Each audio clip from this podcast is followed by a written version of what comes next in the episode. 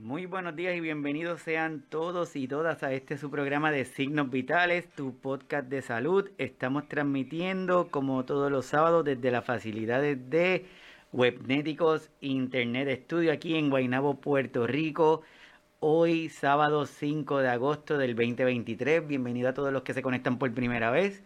Mi nombre es Iván Rodríguez Colón y desde aquí vamos a compartir información que la hacemos de una manera tranquila, honesta, sencilla, pero con la intención de podernos ayudar en esta parte del cuidado de otras personas, pero también para nosotros tener la información y no necesariamente tenemos que ser cuidadores directamente, sino que podemos conocer a alguien que es cuidador y le podemos decir, mira, con este sea programa de signos vitales que dan una información ahí bien buena. Así que bienvenidos sean todos y todas, espero que estén muy bien, que estos días estén tranquilos y hoy vamos a estar hablando de un tema que yo entiendo que es muy importante y la razón por la cual lo vamos a estar discutiendo es para que podamos poner un granito de arena en esta parte de la información. Muchas veces en esto del cuidado se tiene mucha incertidumbre, ¿no? Hay, hay mucha información que tenemos y puede ser que en lugar de darnos tranquilidad nos dé un poquito de intranquilidad. Así que conéctense, estén tranquilos que vamos a comenzar.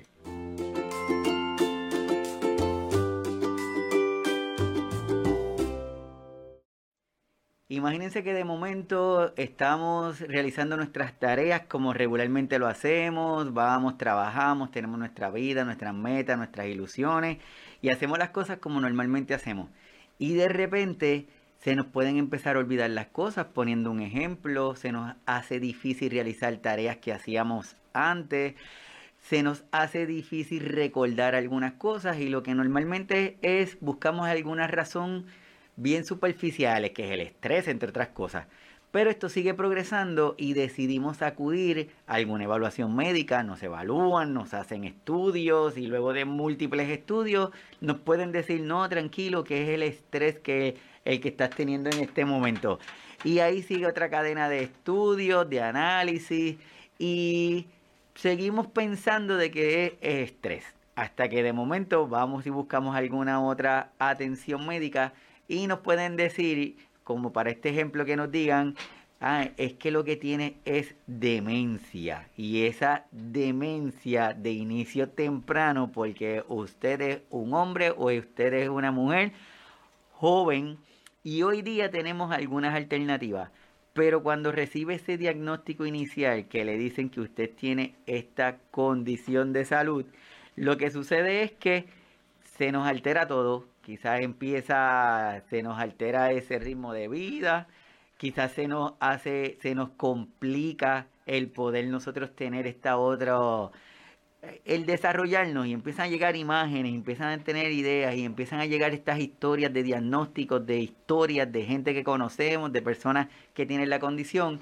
Y eso nos sigue creando una ansiedad que yo estoy seguro que cada uno de nosotros entendemos y hemos escuchado eso. Así que hoy vamos a hablar de esta incertidumbre que, que surge desde el cuidar, pero incertidumbre que estamos acostumbrados a ella, no es que no hemos estado expuestos a esto porque desde que nacemos tenemos esta, esta incertidumbre. Pero para poder entenderla, les voy a compartir aquí lo que significa la certidumbre, que es una condición de, de, ser cierto o indudable. Es la confianza o la seguridad en algo. Esta puede ser subjetiva u objetiva. ¿Qué significa esto? Que puede ser que tengamos una certidumbre que es subjetiva, que es una creencia personal que algo es cierto, incluso si no hay una evidencia de que, de que lo respalde eso que es una creencia que tenemos.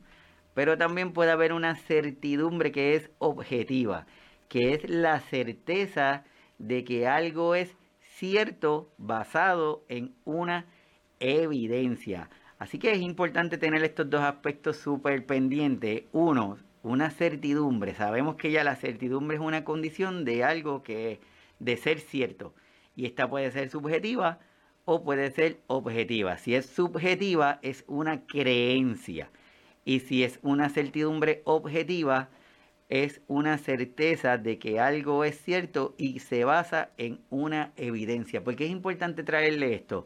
Porque muchas veces cuando nos dan esta información, poniendo de ejemplo el ejemplo que le acabo de traer, que nos dan este tipo de información, a nuestra mente llega todos los diagnósticos, llega todos los síntomas, llegan todas las historias de personas que tienen esa misma condición. Y muchas veces en lugar de darnos ánimo o motivarnos, lo que hace es que nos paralizan.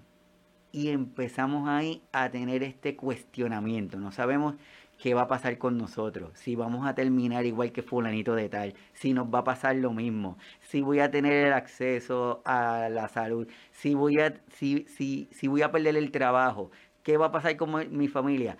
Mil cosas pasan desde esta perspectiva de esta información, porque nos estamos basando en esa información que cada uno de nosotros tenemos. Pero ¿qué sucede? ¿Qué significa incertidumbre? Pues la incertidumbre es una sensación de inseguridad o duda sobre lo que sucederá en el futuro. Lo vamos a volver a leer. La incertidumbre es una sensación de inseguridad o duda sobre lo que sucederá en el futuro. Puede ser causada por una variedad de factores como la falta o la sobreinformación, la imprevisibilidad de circunstancias, el miedo a lo desconocido, incluyendo el miedo al diagnóstico. Y cuando comenzamos ahí diciéndole a la falta de información, pero también a la sobreinformación.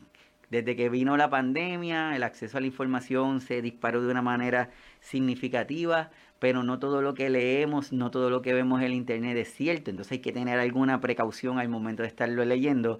Y toda esa información llega a nosotros al momento en que nos dicen o que nos llega un diagnóstico. Y ese diagnóstico lo que nos puede causar es esa dificultad para tomar acción o nos puede provocar esa dificultad para continuar nuestro estilo de vida, continuar nuestra vida. Es por eso que hoy vamos a estar hablando desde el cuidado, desde la incertidumbre. Incertidumbre desde los dos aspectos, tanto desde la persona que recibe el diagnóstico como la familia, y amigos, trabajo, todo en general, cómo, cómo se nos puede afectar. Así que esa incertidumbre lo que nos va a provocar es que mm, al momento de buscar una información ya tengamos unas creencias y no necesariamente lo vamos a, vamos a tener esa información de la mejor forma porque vamos a poder pensar cuáles recomendaciones debemos tener para poder lidiar con esta incertidumbre. Una de ellas es, por ejemplo, el aceptar la condición que es parte de nuestra vida. El entender que esta incertidumbre nosotros no, la, no podemos controlar todo lo que pasa a nuestro alrededor, que hay cosas que se nos van a escapar. Si lo queremos controlar todo, no lo vamos a poder hacer. Lo otro que debemos entender es que debemos concentrarnos en las cosas que podemos controlar, como por ejemplo nuestras acciones, nuestros pensamientos. Vivir el presente, no te preocupes por el futuro o el pasado, concéntrate en el presente. Hace poco le estaba diciendo a un pacientito que él estaba ah, llevando su día a día, que se imaginara guiando un carro, pero guiándolo mirando por, el espejo retrovisor. Pues no va a chocar, va, no, va, no va a poder ser porque no se está enfocando en lo que tiene de frente. Así que cada uno de nosotros, cuidador, cuidadora, persona que tiene un diagnóstico familiar, deténganse, cójanlo con calma, busquen información, oriéntense, no se adelanten a los hechos, quédense en el hoy. Y con lo que tenemos hoy trabajamos para que ese mañana sea mucho mejor.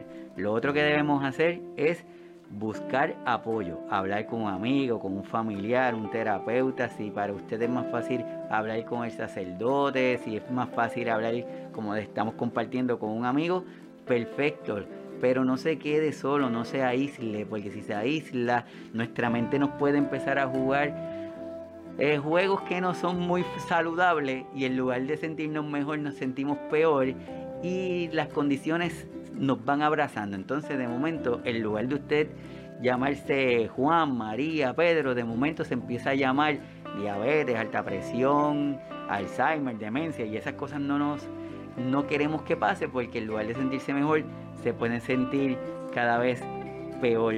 Así que la intención de hoy en esta, en esta intervención bien cortita es para poderles decir, cada uno de nosotros, cada uno de nosotros, en esta época de pandemia, en esta época post pandemia, en esta época en donde las pandemias nos arropan de todas las formas, porque no solamente es el COVID, sino es condiciones como la demencia, entre otras, es importante que tengamos estos momentos de relajación, estos momentos de detenernos, este momento de entender que debemos apaciguar las aguas. Y para ello, estos espacios que se van creando. Es por eso que el próximo sábado vamos a estar compartiendo un tema que se llama el tema del cohousing, porque es el vivir en esta armonía, el entender que es importante que nos reunamos, que estemos juntos, que entendamos que no importa la edad que tenemos, podemos ser eh, podemos tener la salud, tenemos, podemos tener ese envejecimiento activo y saludable que hemos hablado en, otras ocasiones.